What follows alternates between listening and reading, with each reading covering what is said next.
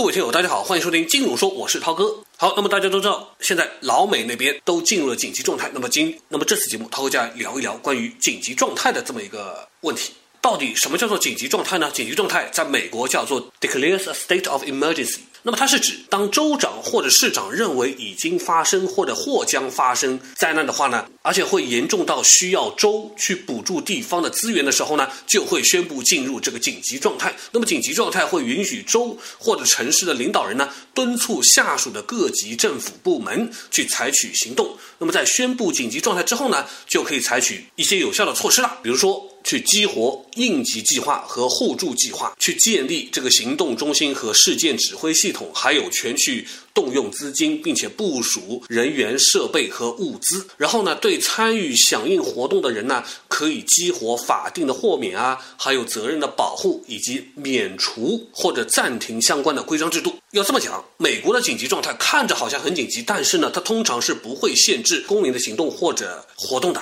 当地的州呢，会出于对公共安全的考虑，会做一些限制民众进入一些受影响的地区的这个行为。但是呢，他们也会把这些限制的行为去告诉公众的。那么你要说这个紧急状态会持续多久的时间呢？当然就会在于这个州以及州长的判断。如果不需要再进行支持，或者说呃这个风险以及威胁过去之后，当然就会撤销这个紧急状态。那么简单来说，紧急状态就是让他们的有关部门拥有平时不能拥有的权利，以及可以剥夺的一些权利，比如说征调军人、限制公共物资啊，对车辆的一些限制啊，以及对人的一些限制，这些都是在平常情况下不太会去。做的，那么所以要进入这么一个紧急状态，就可以去做这个操作了。那么好，那么再说一些些市场方面的问题哈。那么国际市场，尤其是美股、原油，大家最近看到都是在上窜下跳。那么今天可以涨几百点，明天可以跌几百点。这样翻来覆去，其实我相信大家应该都可以慢慢的去习惯了这种过山车式的那种刺激感，会在这段时间里面集中的体现出来。我们有了大基建，对吧？那美国那边的川普当然也慌了，所以呢，他以前一直说没在怕的，不断的发推特安抚民心。可是这并没有什么用。以前你看到他很开心，现在你看他开记者会来讲疫情的时候，也是一副臭脸。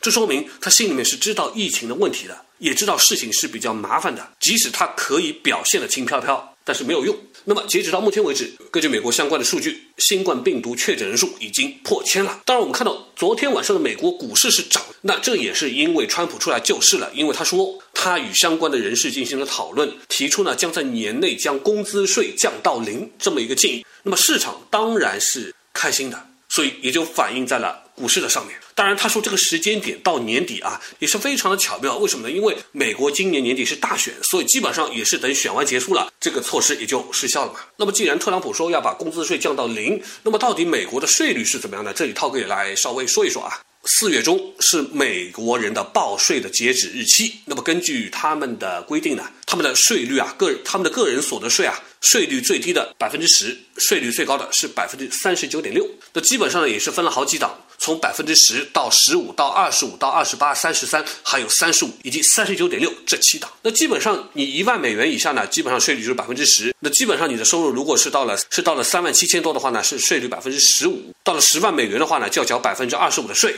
二十万美元的话呢，就是百分之二十八的税。四十万美元的话呢，就要缴百分之三十三的税了。如果四十一万美元以上，那你就得交百分之三十九点六的税了，厉害不厉害？对吧？那当然这是指个人，还有夫妻的。如果说是按照一家人这么来报的话，少于一万八千五的话，也是百分之十的税；到了七万五的话，就是十百分之十五的税；到了十五万的话，就是百分之二十五的税；到了二十三万的话，是百分之二十八的税；到了四十万的话，一个家庭也是要交百分之三十三的税；到四十六万的时候，交百分之三十五；四十六万以上，那就是最高档三十九点六。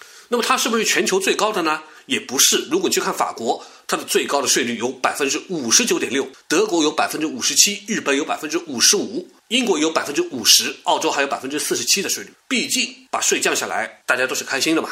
那么回归到一个问题的实际上面来说，短期的刺激其实就像什么？就像打了类固醇一样，蛮爽的。但是呢，这种效果持续不了几天，因为这些都是短期的。那你要不断的经常去爽，不断的经常去开心怎么办？你就得不停的打嘛，对吧？一旦你停下来了，你不打了，那自然就会被打回原形。那所以说呢，猛药是可以不断的吃，当然有多少这样的猛药能下多重的剂量，那么就要看手里的子弹到底有多少了，能不能来一个可持续，才能够比较稳妥的过完今年。好了，那本期节目也就到这里了，感谢大家收听，欢迎大家多多订阅，多多支持。咱们下期节目再会。